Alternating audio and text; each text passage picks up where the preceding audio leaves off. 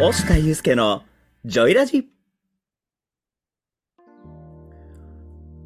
このラジオのパーソナリティはオフィスエンジンの押田とコミュニケーションジムの岩木でお送りいたします。よろしくお願いします。パチパチパチパチパチパチパチ。パチパチ金曜夕方？第22回。っていきます。今週もよろしくお願いします。はいお願いしますなんか、可愛い声でしたね。ひな祭りということでなるほど。今日ね、収録日がってこと。あ、そうか。収録もしてますし、今日の放送だから、山祭りでいいですね。そうですねあのお互い忙しすぎてねこう配信当日に収録するという暴挙に出ておるんですがそして、この後すぐに編集をかけるというね。はい。今日今週もやっていきましょう。よろしくお願いします。よろしくお願いしますさあこのラジオをね、初めて聞くという方もいらっしゃいますので、このラジオの概要をお伝えしてから本本題本題に入ってまいります。このラジオはですね、声の整体師、そしてコミュニケーションの専門家として活躍されている押田祐介さんと、オンラインでコミュニケーションのパーソナルジムを運営している岩木が対話型で進めていくラジオになってます。よろしくお願いします。よろしくお願いします。まずは前回の放送を再生いただいた方いいねいただいた方本当にありがとうございます。概要欄に音声目次がございますのですごくね岩木さんがここここって指でやっていただいてるんですがこれはラジオです。またこの話から聞きたいよっていうことがありましたらそちらをご利用くださいまた声の相談コミュニティジョイラボラトリーも会員募集まだまだやっておりますのでどうぞご気楽にご応募いただけたらと思います。またポッドキャストでも配信しております。毎回忘れるね。なんだっけあと。Spotify そうだ。あのね Spotify っていう言葉を何分こう日常的に使わないもので出てこないんですよわかります。使わないですよね。僕も Spotify あんま使ったことないですよね。で、まあ、そちらでも放送しておりますので、どうぞ、いいねやフォロー、そしてコメントなんかもいただけると嬉しいです。で、そんなところで、よくさんよ、ちょっと聞いてくださいよ。ちょっと待って。ちょっと待ていってなりますね。はい。何ねその声はってなるんですね。どどうしたんですか？急に。急な。急なあそうですね声あの、ちょっと先日ですね、はいはい。えー150人が出席するパーティーと、はい。約330人が出席するパーティーに出てきまして、もうちょっとええ声で喋ってもらっていいですか？あ、わかりました、わかりました。あちょっとなんか、そっちが気になって内容入ってこうへんな。は いまあ、あの150人ぐらい出席するパーティーと、まあ、300人ぐらいが出席するパーティーに出席してまして、まあ、招待制のパーティーやったんですけどあのねうん面白いねああいう場所って、もうなんかシンプルな答えきましたね。はい、楽しい。何が楽しかった？ですかいや何が楽しかったってねあの本当にああいう場所に行かないと得られない情報っていっぱいあるんだなっていう。うーん、やっぱりね、そういう限られた人しか来れないから余計にって感じですね。そうなんですよね。まあ来てる年齢層も、まあ、150人の方は割と幅広かったんですけど、まあ、300人超えの方は割と若い層が多かってあ、そうなんですね。20代とかそういう人たちが多かったんですか？あ多かった20代30代40代へえー、なるほど。結構若いですね。結構若いですね。あまあ、150人の方も若い人もいいたんですけど、なっていうのも今ね、やってることみんな面白いなと思ったんですよ。おどんな、その中でもなんかこう、おもこの人おもろいなって人いましたか？ああ、えっとね、23歳でパトロンやってますって。パトロン。パトロンとかブローカーやってますっていう、っへえ若いですね、23歳で。ていう子がいたり、うん。あっていうのもその子はあの20歳で、なんか大阪に出てきて、うんホストになって、その半半年の新人の期間にうん1800万1日売り上げたりとかしてた子なんかな。すごいな。あそれをもとに投資業みたいなこと、うん。ね、ファンドじゃないですけどその事業したい人にお金を貸してそこで利益得てリターン得るみたいな、その投資業、ブローカーみたいなこともされてて、えでその子はね、なかなか面白かったです。あと24歳のー、はい。バラ専門の花屋さん。バラ専門？あの、お花のですよね。あ、そうです、そうです、そうです。バラ専門。いろんなバラがあるんですか？じゃあ。いろんなバラがありました。紹介してましたし、うんまたね、あの、オーダーのスーツでビシッとして胸にバラさしてるんですよ。わかりやすい。はい。これ、これ作ってますっていうね。っていうのと、あとはプロポーズのコンサルみたいなことをその方されてたりですとか、はいはいね、あとは、オペラ歌手の方が来てたり、うーん。うんうんうん面。白かったですね。で、330人の方も面白かったところで学生さんが2人来てましたね。えー、学生さん。どんな学生さんでしその学生さん3回生で、次4回生らしいんですけど、たはい。僕たち社会に出たくないんですと。おおなるほど。ほうほうほう、なるほどなるほど。何すんの？って。あの、この2人で化粧品開発して、うんうん。販売していく算段が立ったので、なるほど。それでビジネスしますって。もう。ほう。なんで化粧品なんって言ったら、ほら、今、女の子でも男の子でも、みんなメイクするじゃないですか。うんうんうんで、大学生でメイクデビューする人って多いんですよ。うん。なるほどね。男性も増えてますね。そうそうそうそうそうなんですよ。で、そういう子たちにメイクの仕方とか、どんな化粧品を使ったらいいのかっていう。で、自分たちがプロデュースした化粧品、あ、ってことは OEM かなんかなんかなって思いながら、うんうんうん。あもうそれでビジネスをしようっていう、その3回生の2人、なかなか楽しかったですけど。確かにね、企業に、普通だったらね、化粧品ってなったら、まあ、資生堂さんとか、なんかね、はいはいはい。で入っていって、作りたいんですよとか、売りたいんですよみたいな話はよく聞きましたもんね、僕らの頃は。そうですね。うん。ほんまにそんなんを聞いていると、うんうん、今の10代、20代ってものすごい自由な発想でビジネスをしていくんだなとか、あの、なんていうんですかね、こう、組織っていうものうんうん。に対しての、なんか、考え方が自分たちの頃とすごく違ってきたんだなっていうのが面白い発見でしたね。これはそうですね、本当に。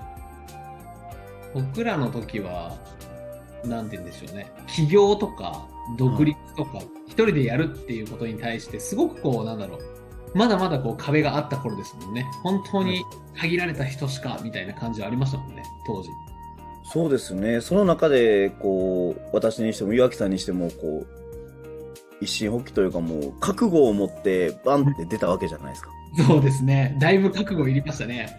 はい。うんその、ものすごい必要やった覚悟を軽々と乗り越えてこれるんだな、今の子たちはっていう。確かに、それはそう。本当にそう。ね。思いますね。で、まあそこで冒頭なんであんな声で喋ってたかっていうところの話にもつなげていきたいんですけど、なるほど。伏線があったんですね。はい。はいで、。その、そのパーティーでね、やっぱりその子たちとも喋ってたのが、こういうところでどうやって印象付けてったらいいんやっていう話になって、なるほど。まあ150人とか300人とかいたらね、もう誰と名刺交換したかなんてわからなくなってくるわけなんですよ。そうですね。忘れちゃうことも多いですしね。そうなんですよ。で、やっぱりその声の整体師ってしてますっていうと、すごく印象に残るから、で、多分私、押田さんのこと忘れることないですって言われて。そういう風にさせようと思ったらどうしたらいいですかって聞かれたんですよ。うんうんうんうん。で、忘れることないですって言われるには、そらね、そういう狙いでやってますからねっていうのは一つありつつ、あ、まあもちろんそうですね。う内側ではね。そうですね。あの、メラビアンの法則で、あの、あるじゃないですか。はいはいはい。見た目が55%、言葉遣いが7%、声っていう要素は38%。うんうん。みんなその声っていう38%に着目しないがゆえにそこが欠落する。そうですね。捨てちゃってる部分。だからその人の印象としたら、見た目と神にし、神でしかないと。うんうんうんうん。で、それも誰でもやってるような人材派遣ですとか、保険営業ですっていうと、わからなくなる。なるほど。かぶっちゃいますもんね。いろんな人と。そうなんです、そうなんです。じゃあ、そこで38%っていうものを確実に獲得していって、うんうん。インパクトあるような印象、もうその印象っていうの100%カチッと固まったら、記憶の中で顔を思い出して、名前も思い出して、あの、記憶の中で何回も会ってくれるんだよって話をしてたんですね。はいはい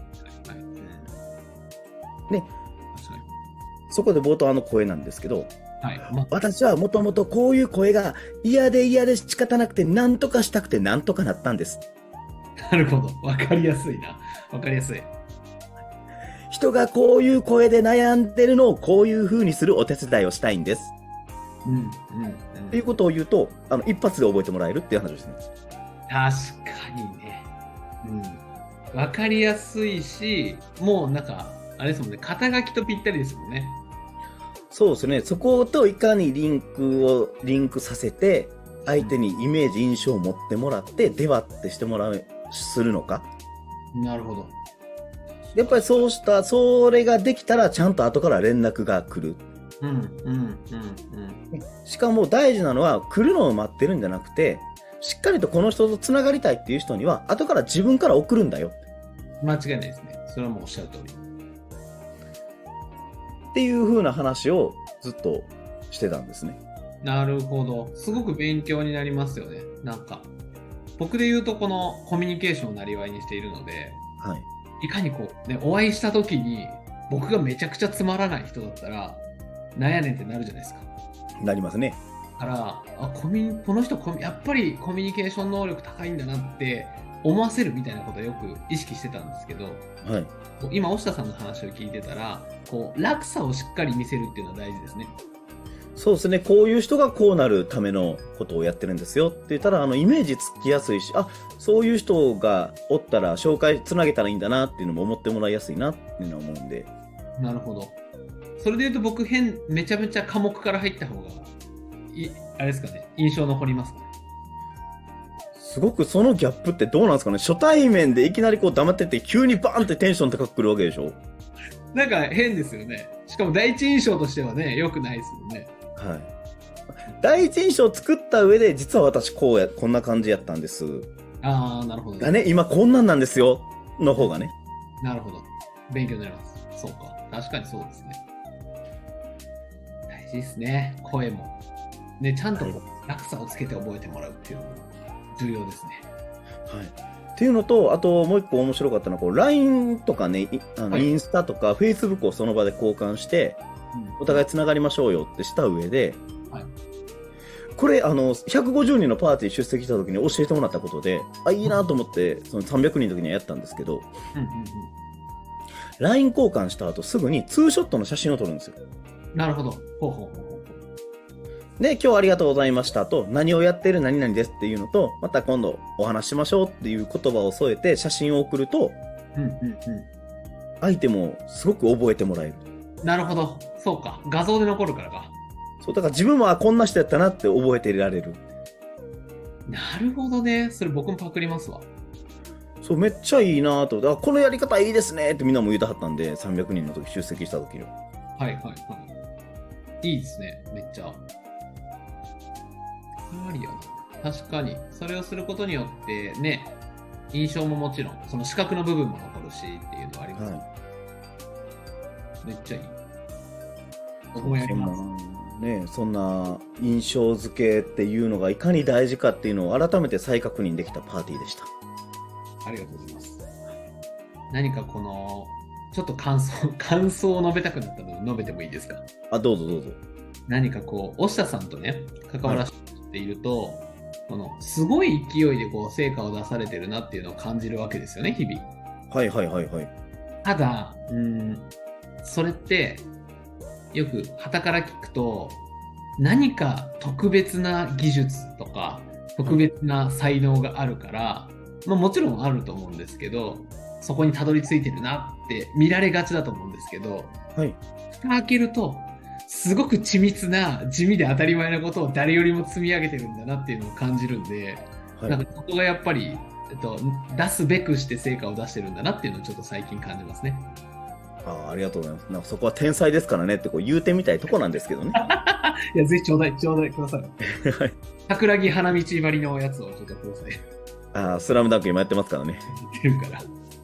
そう、なんかそこ、やっぱりそうだよねっていうその38%っていうまあもちろん職業がね声っていうのもあると思うんですけれどその誰もやっていないけれど誰よりもそこをしっかりやるとかちゃんとお礼を伝えるんだよとかなんかそういうところに着目してるところが改めてこう信頼をねなんか置ける方だなというのをなんか改めて感じたので伝えてみました。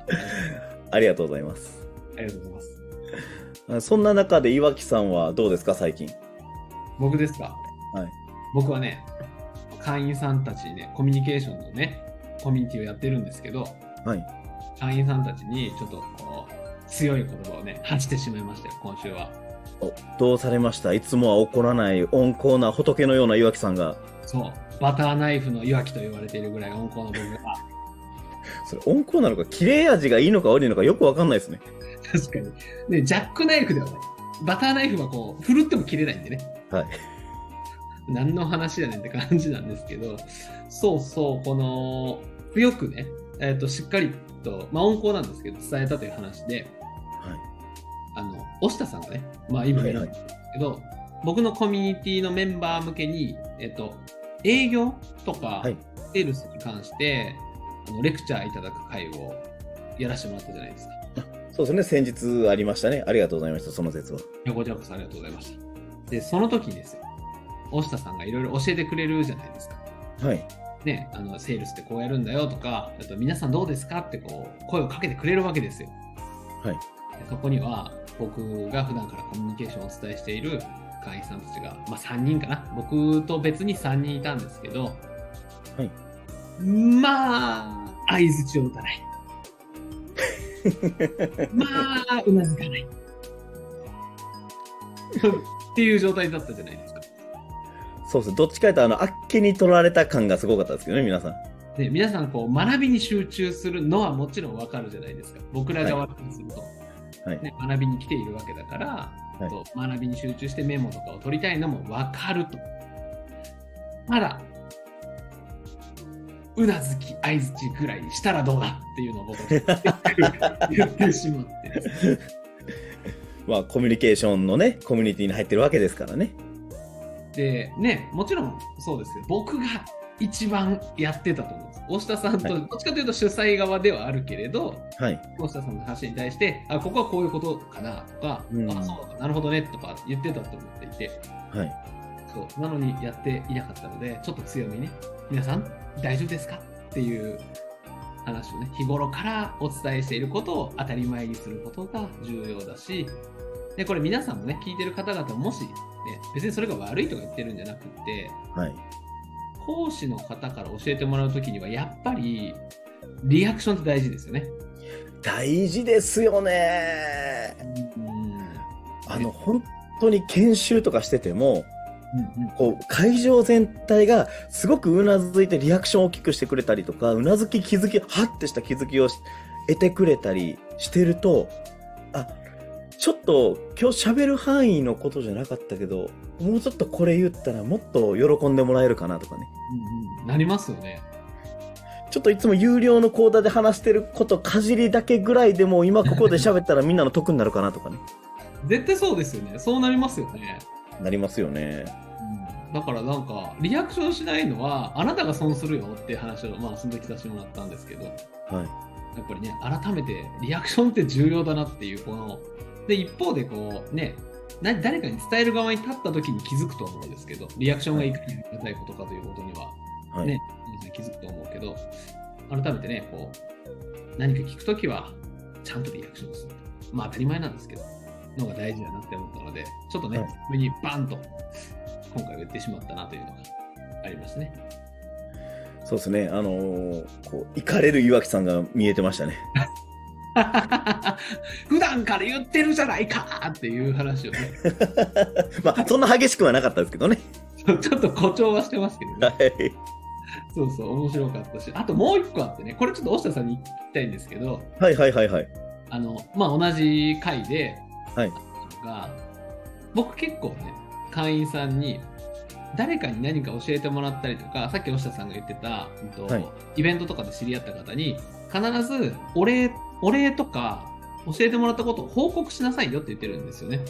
はいはいはいはい。可愛がってもらえるからっていう話で。はい普段から口酸っぱく死ぬほど言ってるんですよね。はい。会員さんの方々に。はいはいはいはいで。その回で押田さんが可愛がられた方がいいよ。だから、本、ね、おすすめの本とか借りて読んで報告する。これ大事ですよねって言ったら皆さんのリアクションがですね、なるほど初めて聞きましたみたいなリアクションしてるんですよ。はいはいはい。は？っていう。僕からしたら、いやいやいやいや、毎日言ってるで、みたいな感じだったんですね。はい。でこれ結構この、よく聞く言葉で言うとこう、ボイスチェンジっていう言葉が、はいはいはいはいはいはい。まあなんかそういう類だなっていうのは思うんですけど、はい実際に、この、じゃあボイスチェンジっていうのが営業とかセールスの場面で効果的なのかっていうのは、ちょっと押下さんに聞いてみたいなと思って。今ここで言うボイスチェンジっていうのは声が変わる。もしくはスピーカーが変わる。どっちのボイスチェンジですかね？スピーカーが変わるんですね。あスピーカーが変わるっていうところのボイスチェンジですよね。うんうん。はい。あまあスピーカーっていうのはよくその同じ言葉でも話す人が変わる。っていうところなんですけどこれに関してはあ営業においてっていうところで言うと確かにいろんな人から同じ話を聞くっていうのは気づきより早く気づく、まあ、営業においてというか一つ自分自身の学びとか気づきっていう部分ではすごく大事な部分ではありましてなるほど。でこれなんでこんなことになるのかっていう話なんですよね。はいはいはい。これなんで他の人でも他の人にも聞いてんのにもう違う人から聞いた時にああそうかいやでも普段から私言ってますよねって他の方が言うのそれってねうん至極当たり前の脳の機能でお、あ。りましてはいはいはい。脳ってあの、うん今いわゆるこう言われてる AI よりもはるかに高機能な AI を持ってるんですよ。うん、僕らはってことですね。はい、はいでもバカなんですよ。高機能だがバカなんですね。はいうんなので、もう、ある一定期間、同じような情報をひたすらこうシャワーのように浴び続けることによって、人によって気づくタイミングが違うんですよね。なるほど。で、そうやって日常的な情報ってこういっぱいまみれてる中で、うんうん自分が気になった情報っていうのを、これ気になるなって思ったら、それをいろんなところからこう情報を得ようとするんですよ、脳は。AI として。はいはい。集約させようとするんですよね。うんうんうんうんっていうのと、あとバーって一定期間で聞いたことで同じような共通項の内容があった時に、これかーってなるんですよ。うん。なるほど。紐づくみたいなところが出てくる。そうです、そうです。もうその時さーっと流してた情報でも、こうやって同じことを言われ、いろんなスピーカーから言われ続けることによって、こういうことだったのかーって言って AI が気づくんですよ、脳の。なるほど。そうか。だそのタイミングだったってことですかね。そうですね。たまたまその岩木さんとかね、多分他でも言われてた中で、セールスとか営業を学ぶ機会なんだって改めてそこに立った時に、今までこう、入ってきた情報の大事なところ、コアな部分がそこでも話されたから、そこでハッてなったんでしょうね。AI が作用して。最高ですね。本当に。ありがたい。それで言うとありがたい機会を本当にいただいたなと思っていて。うん。なるほど。ありがとうございます。そういうことそういうことですね。で、あの、こと営業においてっていう話をするんですけど、例えばこのラジオでも、はい。うん実は今まで、まあ20、今回22回なんですけど、うん。この22回の間に、実は同じ話を何回もしてたりするんですよね。確かに。で、その同じ話を、間飛ばして聞くだけでも意外と忘れてたりするんで、あ、こんな話あったんだ。例えば1回目に言ってた内容、3回目に言って、5回目に言って、10回目に言ってるんですけども、うん。うんうんずーっと聞いてるはずなのに、10回目の時に、あ、そんなことあったんだってなったりするんですよね。確かに。タイミングにもよるってことですね。それで言う。そうですその人が聞くタイミングにもよるので、あのー実はあえて同じ話を間隔空けて言うてたりすることもあります。なるほど。そうか。ってことは、営業でもそうってことですよね。要は、今言っても、えーっと売れ、売れないというか、相手に刺さらなくても、例えばそれが1ヶ月後にその人が必要になったら刺さるようになるかもしれないし、もっと先になって、そのタイミングで刺さるかもしれないから、そのタイミングその人次第みたいなところもあるってことですよね。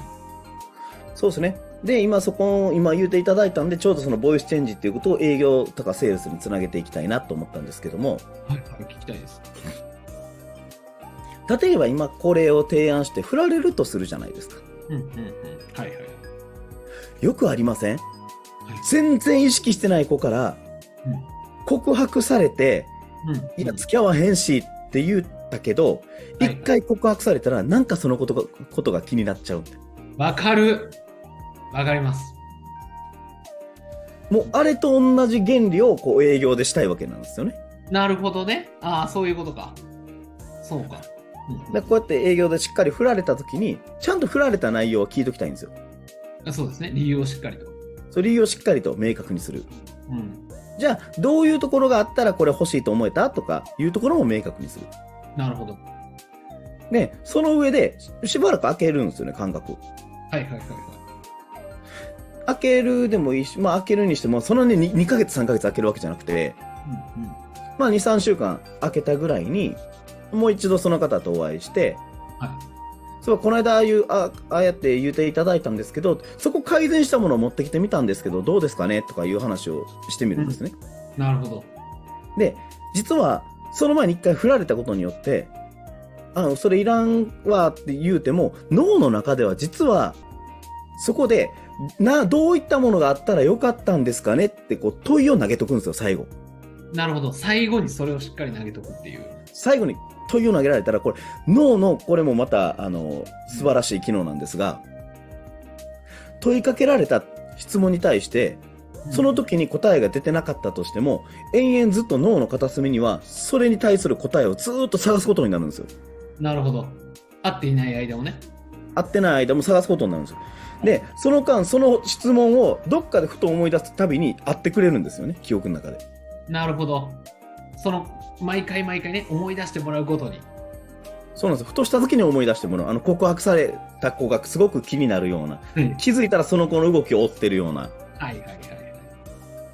刷り込みをさしていった中で、2、3週間後ぐらいにまた会った時に、いや、実はあの、ここ良くなったらいいよねって言われたとこ、ちょっと改善したものを考えてみたんやけど、どうかなって。うーん。なるほど。勉強になりますね。確かに。で、しかもその生活の中でそれに関わることを人との会話の中で脳の AI が発動して、それを探してきて情報を集めていくんですよね。その質問に対しての答えになるような情報。で、2、3週間ぐらい経った時に、そうした時に初めて AI が発動して、これだっていう、すごいですね。そこまで設計されてるんですね。セールスっていうのは。そうですね。だから振られてからが勝負っていうのはよく言いますよね。なるほど。これは勉強になりますね。そういう意味では問いかけをすることによって日常生活で生活の中で脳が勝手に情報を集めてくれるのでそれはボイスチェンジでいろんな方からそれに関わるような情報をどんどん脳が吸収していくの吸収しきったタイミングでまたお会いして提案するなるほど。すごいな。これをこう繰り返していく感じなんですね。そうですねそれを繰り返していくとまああんまりねこれがもう3回4回5回って続くともうええわってなるんで確かに、しつこいってなるんですね。そうか。で2回目振られた時に必ずやってほしいこともあるんですよお、何ですか？2回目振られた時にはその人にとったらもういいものに出来上がってるわけですよね。はい。ある程度、はい確かに、自分の要求も盛り込まれてるし。そうですそうです。うん。であればその人にとったら決してこう拒否する商品じゃないと思うんですよ。買う拒かどうする商品じゃないしてってことですね。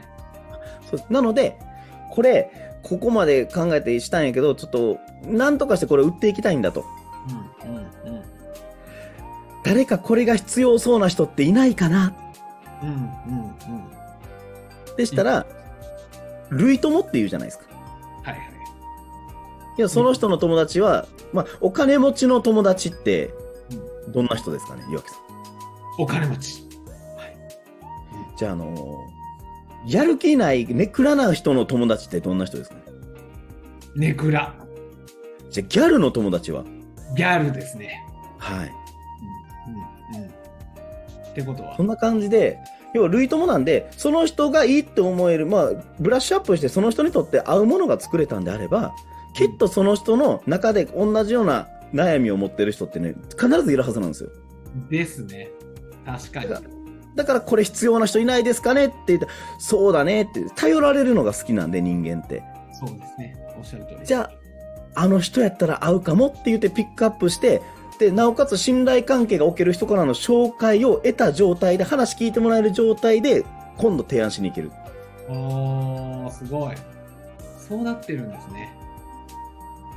そうすると、どんどん制約率っていうのは上がっていきますよね。さすが。これあれじゃないですか、押田さん。また、あの生徒さんに怒られるんちゃいます有料の話めっちゃしてるじゃないですか、ラジオでって怒られるんじゃないですか。あ、これはどっちかというと、あの、セールスの方になるので、これから作ろうとしているコンテンツですね。あなるほど。よかったです。それならよかったです。なんかね、あの、すごくありがたい話をめちゃくちゃしてもらったので、ちょっと試してみたいなというところです、ね。はい。やってみてください。で、まあ、実際ね、あの、どうや、どういうあり方をしていくのかっていうのは、その、まあ、根本的にそのあり方っていうものを持った上でそれをしないといけないです。あり方っていう根本的なところはちょっと有料講座でお話ししてるので、そうですね。それに関しては、ちょっとここで控えさせてもらおうかなと思います。もちろんです。ありがとうございます。さあさあね、だいぶ2人の話をこうさせてもらいましたが、はい。今週のまとめ的なところは、大下さんどうでしょう？そうですね。出た。印象的なビフォーアフターをすることっていうのは相手にインパクトを与えるのですごく大事になってきますよ初対面の時にはぜひ38%意識して印象付けをしてくださいっていうことですねなるほど。ありがとうございます。岩木さんの方はどうですか？僕はですね、僕はですね、はい僕はですね、はいちょっとすっかり、ちょっと一瞬浮いたっていうね、あれどうされました？珍しい えっと、僕の方は、あれです。あの、ちゃんとね、リアクションをしようっていう話ですね。いいですね誰かが話しているときに、しっかりとリアクションをすることによって、相手が、えー、と必要じゃなかったことまでね、話してくれたりとか、いろんなことをもっと教えてあげようってことになるので、しっかりと人の話を聞くときはリアクションをしようよというところがメインでお伝えしました。はいそしてなんと、大下さんからね、営業のノウハウについて、まあ僕はい。ね話す人が変わると、人をどのように捉えるのかというところで、しっかりと脳にね、刷り込まれていって思い出してもらえるとか、自分会っていない時でも思い出してもらえるというところをうまく使っていくと、営業でもね、一回振られた後に改善したものを提案再度提案するとか、そこからできた商品を誰かに紹介して、次紹介してもらえる人をあので紹介してもらうっていうような営業の流れについても教えてもらいましたね。はいありがとうございました。ありがとうございましたさあさあ、今週もジョイラジもね、お別れの時間が近づいてまいりました。はいあっという間ですねちょっと今日は帰ってきたらひなあられ食べようかな かわいい。いいですね。でも本当に今日ね、は結構こう白熱というか、ね、はい温度高めに行ったのでね、いつもよりあっという間感があったなと思います。そうですねもう30分ぐらい喋ってますよね軽く食べてますね、おそらく。いいですね。なこの感じで、ね、少しでも僕らがこう、ね、熱を込めて伝えるけれど、ね、誰かの役に、誰かの何かの役に立てばいいなって感じですね。はいはい。というところで、この大下祐介のジョイラジは、ね、毎週金曜日18時より放送しております。はいこのラジオを聞いて少しでもいいなとか、ためになったなと感じた方は、ぜひ、いいね、コメント、フォローをよろしくお願いいたします。今日も、このラジオのパーソナリティは、コミュニケーションジムの岩木と、オフィスエンジンの押下でお送りいたしました良い週末をお過ごしください。バイバーイ